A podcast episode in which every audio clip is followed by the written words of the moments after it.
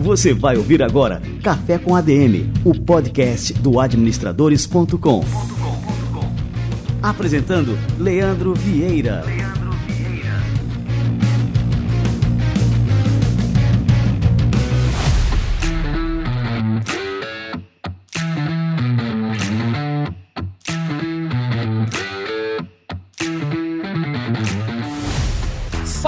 Está no ar mais um Café com a DM, a sua dose de cafeína nos negócios, e estamos começando o nosso episódio de número 172.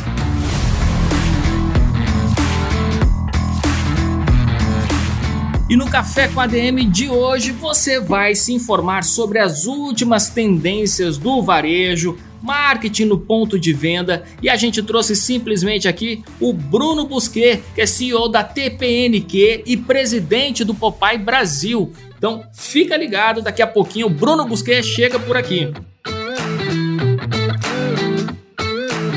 Antes de mais nada, dê aquele like neste episódio. Onde você estiver vendo qualquer postagem sobre este episódio do Café com a DM, deixe seu like, deixe seu comentário, marque seus amigos e não deixe de seguir a gente no seu aplicativo de podcast favorito. E a gente recomenda aqui o Spotify. Estamos fazendo uma grande campanha no Spotify. Então entra lá, procura por Café com a DM, passa a seguir a gente por lá e adicione mais cafeína ao seu Spotify.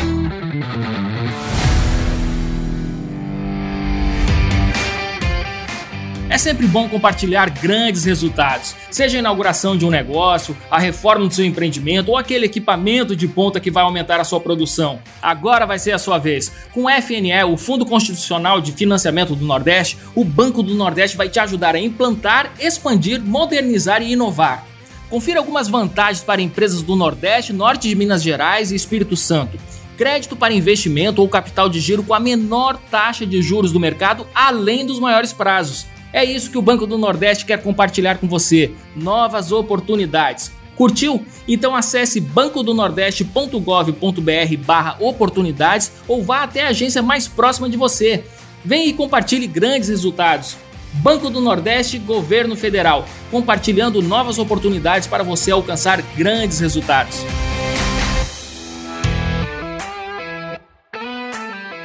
Você sabia que todos os anos milhares de documentos são extraviados, furtados ou roubados durante o período de carnaval?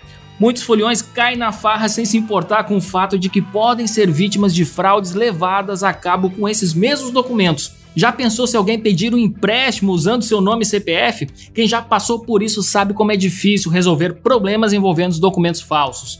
Para ajudar você a brincar o carnaval com tranquilidade, o Serasa Consumidor conta com o serviço Serasa Antifraude, que informa ao titular quando aparecem dívidas, protestos, cheques sem fundos e negativações em seu CPF ou CNPJ. Assim você consegue tomar medidas legais antes que a fraude acabe com a sua reputação. Agora, a melhor notícia: nossos parceiros da Serasa liberaram uma ótima proposta para os ouvintes do Café com ADM. Se você comprar pelo link que está na descrição, o plano anual do Serasa Antifraude sai com desconto de 30%. Olha, não é todo dia que se recebe uma oferta dessas. Você também pode acessar o site serasaconsumidor.com.br e usar o cupom, anota aí, AP CP 30OFF, AP underline CP 30OFF, para ter acesso ao mesmo desconto. Além disso, a Serasa realizará ações pontuais em São Paulo para distribuir as Serasa Bags. São shoulder bags feitos para o carnaval com cordões antifurto de celular para que os fulhões carreguem seus itens pessoais com segurança durante a festa. Se você receber uma dessas bolsas, ganha, além do desconto de 30%, 60 dias de uso gratuito do Serasa Antifraude. As ações de distribuição da Serasa Bags acontecerão no dia 22 no metrô República e Fradique Coutinho a partir das 10 horas e no dia 23 no metrô República a partir das 10 horas. Então fica essas duas opções para você que quer pular carnaval com tranquilidade. 30% de desconto na compra do plano anual do Serasa Antifraude pelo link que está na descrição do podcast e distribuição gratuita de Serasa Bags nos locais e datas que mencionei há pouco, que dá acesso tanto ao desconto quanto a um período gratuito de testes do Serasa Antifraude. Os dois descontos não são cumulativos. Para mais informações, siga o Serasa Consumidor nas redes sociais. Um bom carnaval para todos e cuidem dos seus documentos.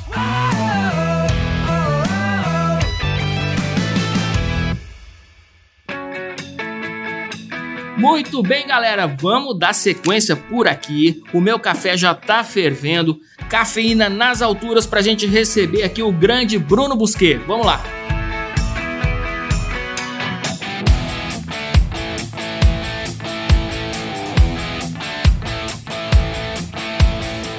Bruno Busquet é CEO da TPNQ, uma agência de comunicação. Ele é Global Council Member no Shop Association e presidente do Popeye Brasil. Ele construiu sua carreira ao longo de uma década no segmento de varejo com foco em trade marketing.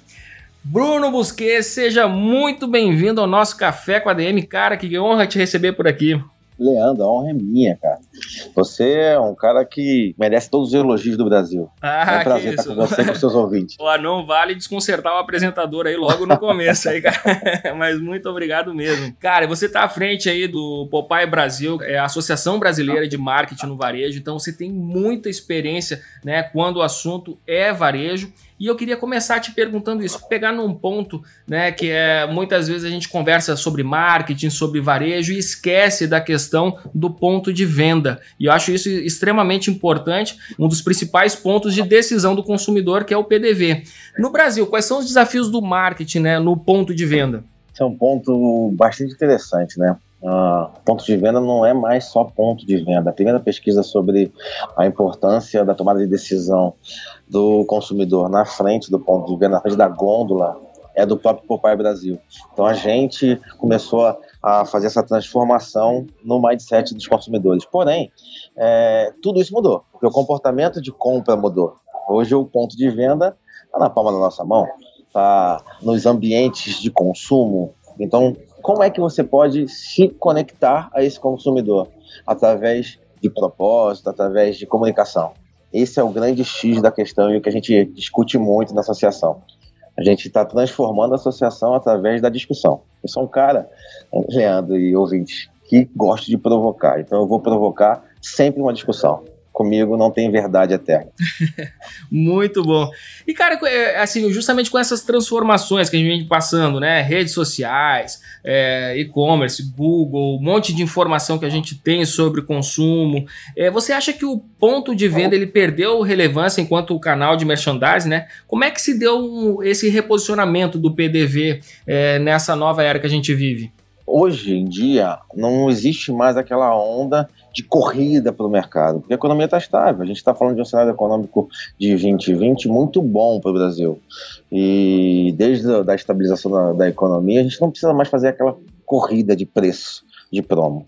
Então, assim, como criar essa conexão que você prefira levar? Tem algumas profissões, por exemplo, a gente fala muito de profissões do futuro, mas uma profissão no varejo que vai morrer naturalmente é aquele cara que, que sempre fez parte da minha geração, que eu sou um cara Estou com 41 anos, eu vivi muito isso, que era locutor. E hoje em dia, esse locutor não investe mais. O ponto de venda ele não está mais preocupado em impulsionar aquilo ali. Mas sabe por quê? Assim, literalmente, por quê? Porque 53% das pessoas acreditam que nós, profissionais de marketing, gastamos muito tempo procurando maneira de forçá-los a comprar, prestar atenção nas suas comunicações. E, na verdade, assim, é o contrário. A gente tem que criar relações com ele. Então, assim, primeiro mindset do varejo, relação com o consumo e até vendo através disso. Então, vamos parar de, de empurrar produto e criar relações. Essa é a primeira regra que deve ser cumprida. Mas assim, com relação àquela coisa, eu não sei nem se isso existe. Você, como um profissional da área, aí pode me falar, mas assim, muita gente contesta a questão da venda por impulso. Isso existe mesmo, é, Bruno? Existe sim a venda por impulso, Leandro.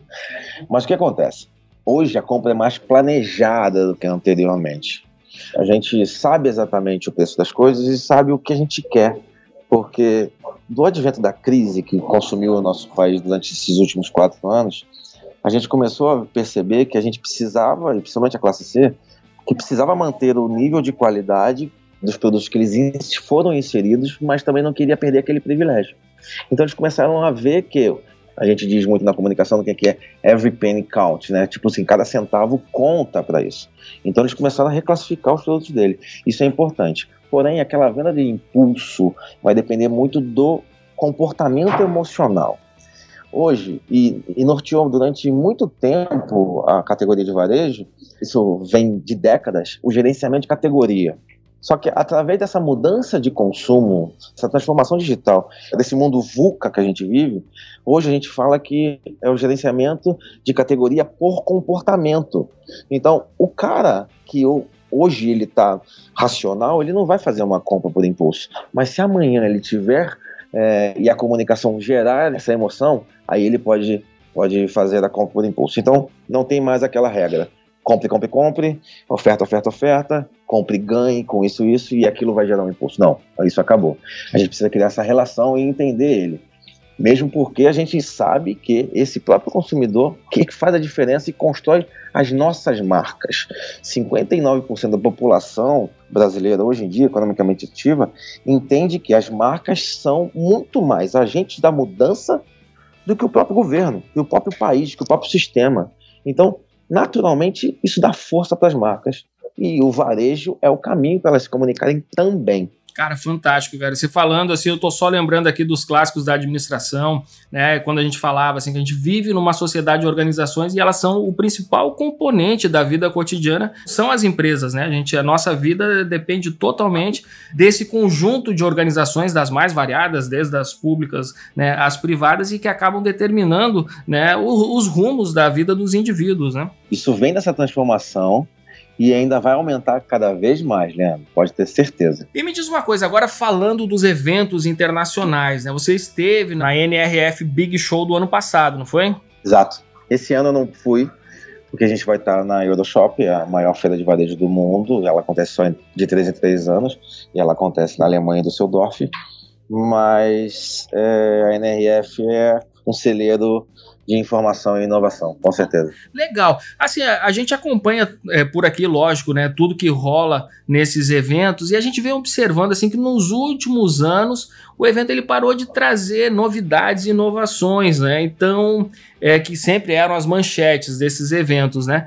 Você acha que esse destaque menor assim para essas inovações, essa falta de novidade, assim, novidades realmente, é, vamos dizer assim, para usar um termo aí da moda, disruptivas, você acha que isso está acontecendo justamente porque o varejo ainda não absorveu o tanto de novidade que foi produzida aí nos últimos anos? Até tem algumas novidades, o, o Leandro. É, você tem que está lá que pode me falar, né? Eu estou dizendo a impressão que a gente tem assim pela, pelas é, notícias que rolam, né, dos eventos. Puta.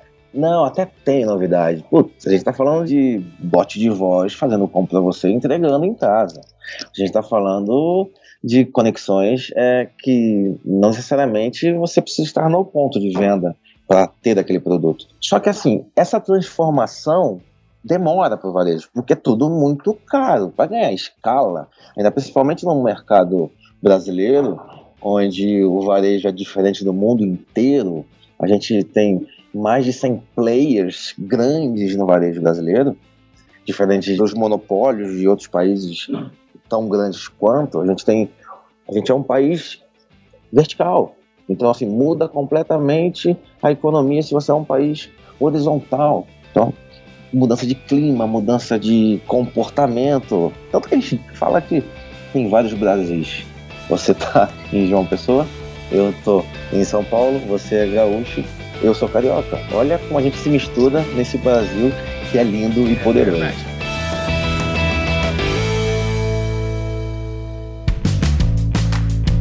Falando agora sobre a questão do Omnichannel, cara, é, com relação inclusive a essa questão das novidades e, e, pelo perfil do Brasil, o que a gente observa é que esse discurso do Omnichannel ele ficou restrito às grandes empresas. Né? E o varejista tradicional, o pequeno varejista, é, o cara que está lá é, lutando ali para pagar suas contas, ele ainda não entrou é, nesse cenário. Como é que você pode trabalhar esse conceito com esses varejistas tradicionais que têm poucos recursos, mas enfim, mas que é uma questão que é realmente necessária para a sobrevivência e para a evolução do negócio dele.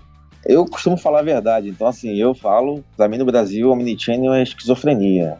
Não tem sentido você não estudar o negócio, entender toda a cadeia produtiva, o ecossistema do varejo ou da indústria, performar em todas as etapas para depois falar de omnichannel.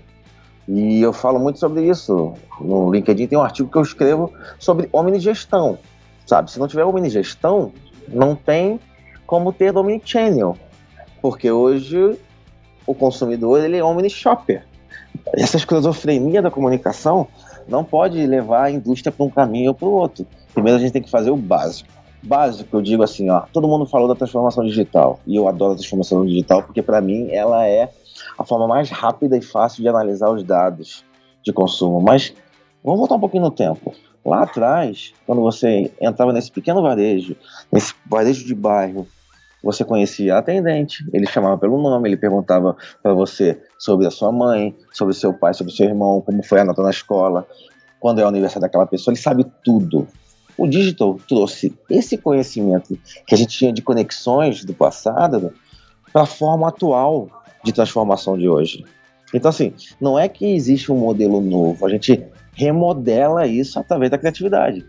Outro dia eu estava numa reunião e e o pessoal perguntou para mim, mas como é que você vai aplicar criatividade? Eu falei, cara, criatividade, no fundo, criatividade mesmo, no fundo é você transformar o que é normal em uau.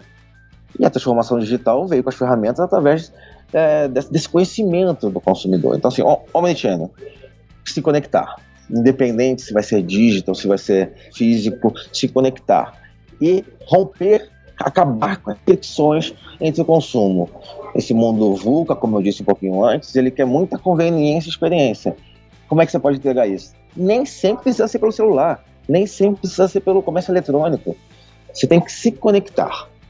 Essa é a verdadeira é, multicanalidade, multipensamento de gestão, conectar a pessoas, porque são pessoas que compram e pessoas que vendem. O Bruno, você falou agora, assim, retomou é, o assunto do varejo de bairro. É, e assim, o que se observa, por exemplo, é, eu tô aqui em João Pessoa e eu vejo muita força ainda nesse varejo de bairro. A gente tem as grandes redes de supermercado aqui, né, nacionais, internacionais, tudo mais, mas assim, o, o senso comum é, mostra que as pessoas ainda preferem aquele varejo de bairro, supermercado do seu Dedé. Tô aqui até fazendo propaganda aqui pro seu Dedé, que é um supermercado aqui da, da cidade, que é super forte e as pessoas estão acostumadas, gostam dos preços, enfim, e torcem o nariz aí para as grandes redes. Isso acontece em outras cidades do Brasil ou é uma coisa mais assim para cidades menores? Queria saber se o grande varejo ainda enfrenta a concorrência desse varejo de bairro. A gente não tem mais tempo a perder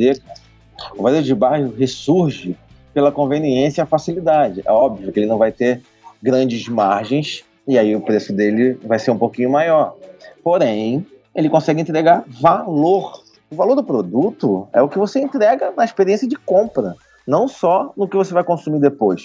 Porque de fato, o varejo precisa entender que você não tem que vender para ele, mas sim através dele. E ele multiplica o seu Dedé, como você falou, me deu vontade de conhecer. É um fenômeno. Me deu vontade de conhecer. E aí, João Pessoa, a gente sabe que até os top regionais, até os grandes, tirando os Kiakauts, já começam com mercadinho no nome. É então, assim, é verdade. Então, entender esse comportamento do consumidor, do shopper, é fundamental. Eu estou batendo muito no comportamento porque a gente precisa olhar para isso. Se você não entender, você vai ficar fora. E se você não tem essa conexão, não vai vender.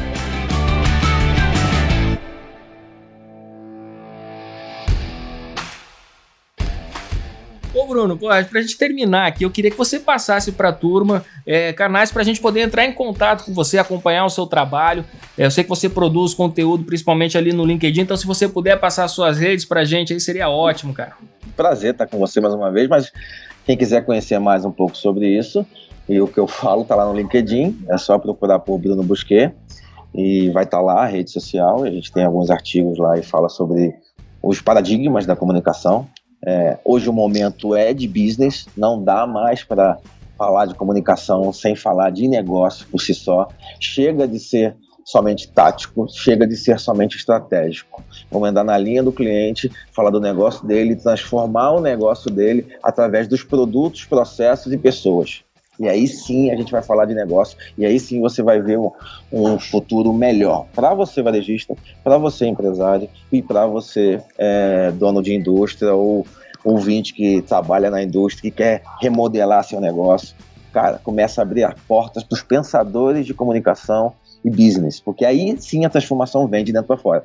Só que aí você tem que pensar o seguinte: mostrar a vulnerabilidade do seu negócio faz você transformar de dentro para fora, não de fora para dentro. Show de bola, Bruno Busquet. Busca esse cara então aí no LinkedIn. Bruno Busquet, se escreve Busquet, não é isso? Exato, B-U-S-Q-U-E-T.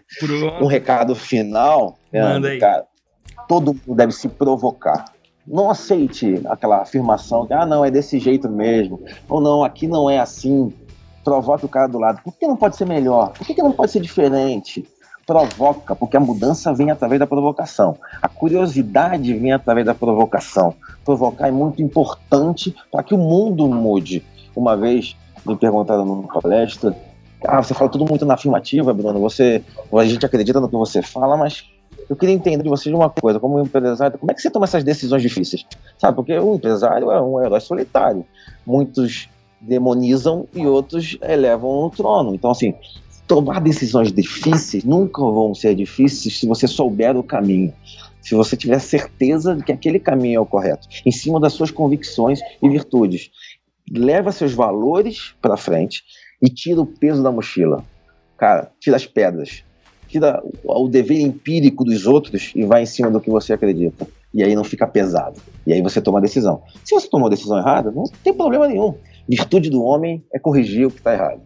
Sensacional! Pô, Bruno, muito obrigado aqui pela presença no nosso Café com a DM. Foi ótimo aqui o nosso bate-papo e espero te receber aqui mais vezes, cara. Quando você quiser, Leno. Tô com a porta aberta para sempre que você quiser. E quando estiver em São Paulo, ou no Rio, ou eu estiver em João Pessoa, vamos nos encontrar pessoalmente, porque Bora. essa amizade vai lá à frente. Vamos nessa aí. Valeu demais, meu amigo. Um grande abraço. Um abraço.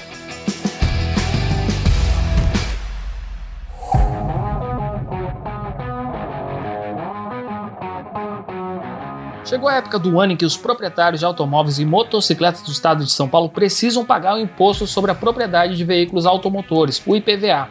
O pagamento em dia do tributo é de extrema importância, uma vez que os valores são revertidos para obras e serviços que impactam diretamente a rotina do motorista. Só para você ter uma ideia, de cada IPVA pago, 20% é destinado ao Fundeb, enquanto o restante é dividido igualmente entre o estado de São Paulo e o município onde o veículo está registrado é uma maneira de otimizar a gestão do recurso público e aplicá-lo em áreas prioritárias como saúde, educação, infraestrutura e segurança pública. Pagando o IPVA, cada cidadão faz a sua parte na entrega de serviços públicos de qualidade. Ouça o recado dos nossos parceiros do governo de São Paulo e tire suas dúvidas sobre o pagamento do IPVA. Aproveite e acompanhe os conteúdos do podcast Via São Paulo que você encontra no SoundCloud e Spotify. Olá, eu sou Ricardo Rodrigues e este é o podcast Via São Paulo. O Imposto sobre Propriedade de Veículo Automotor, o IPVA, é um tributo importantíssimo para estados e municípios. Em São Paulo, o montante é dividido e aplicado de acordo com as necessidades locais. O diretor de arrecadação e cobrança da Secretaria da Fazenda e Planejamento do Estado de São Paulo, Carlos Augusto Gomes Neto, dá mais detalhes de como funciona a distribuição da verba. Metade do valor arrecadado com IPVA ele é destinado para o orçamento do Estado e os municípios também recebem a outra metade para fazer os investimentos que necessários para cada cidade. O valor do IPVA é calculado com base no valor venal, revelado pela tabela FIP. A alíquota do imposto varia de acordo com o tipo do veículo. Motos, triciclos e caminhonetes de cabine simples pagam 2% do valor de mercado. Carros de passeio pagam 3%. O governo de São Paulo estima que mais de 16,8 bilhões de reais serão recolhidos pelo pagamento deste tributo, como explica a supervisora fiscal de IPVA da Secretaria da Fazenda, Talita Cosati frente a outros tributos, mais ou menos cerca de 12, 10% em relação à arrecadação tributária do, do, Estado de São Paulo comparado com outros impostos, né, como ICMS, TCMD e taxa. O IPVA é obrigatório para o licenciamento do carro. Sem o licenciamento, o veículo não pode circular. As informações sobre os prazos de pagamento e isenção podem ser conferidas no site portal.fazenda.sp.gov.br. A aba IPVA fica no canto direito da tela. Esta edição do podcast Via São Paulo teve a produção e apresentação de Ricardo Rodrigues. O Via São Paulo é uma parceria entre o governo do estado de São Paulo e a agência Rádio Web.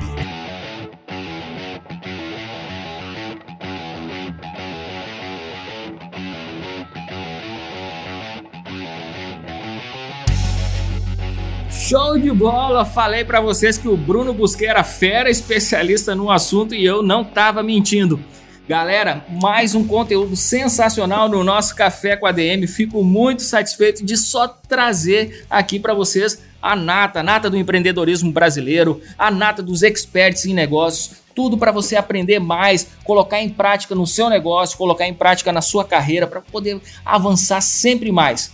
Esse é o sentido do trabalho que a gente faz por aqui. Isso é uma missão de vida e eu espero que você esteja curtindo o Café com a DM, um conteúdo que a gente produz com muito carinho, com muita paixão, com muito amor mesmo aqui para vocês todas as semanas. Então quero aproveitar, já que você curte muito o nosso Café com a DM, você indique o Café com a DM para os seus amigos, compartilhe aí nas suas redes sociais, chame mais gente para curtir esse cafezinho que a gente produz aqui todas as semanas. Se a gente está fazendo a diferença para você, a gente vai fazer a diferença na vida dos seus amigos também. Então compartilha, siga o Café com a DM, segue a gente lá no Spotify e fica ligado que na semana que vem a gente volta com mais cafeína para vocês, combinado? Então até a próxima semana em mais um episódio do Café com a DM, a sua dose de cafeína nos negócios. Até lá!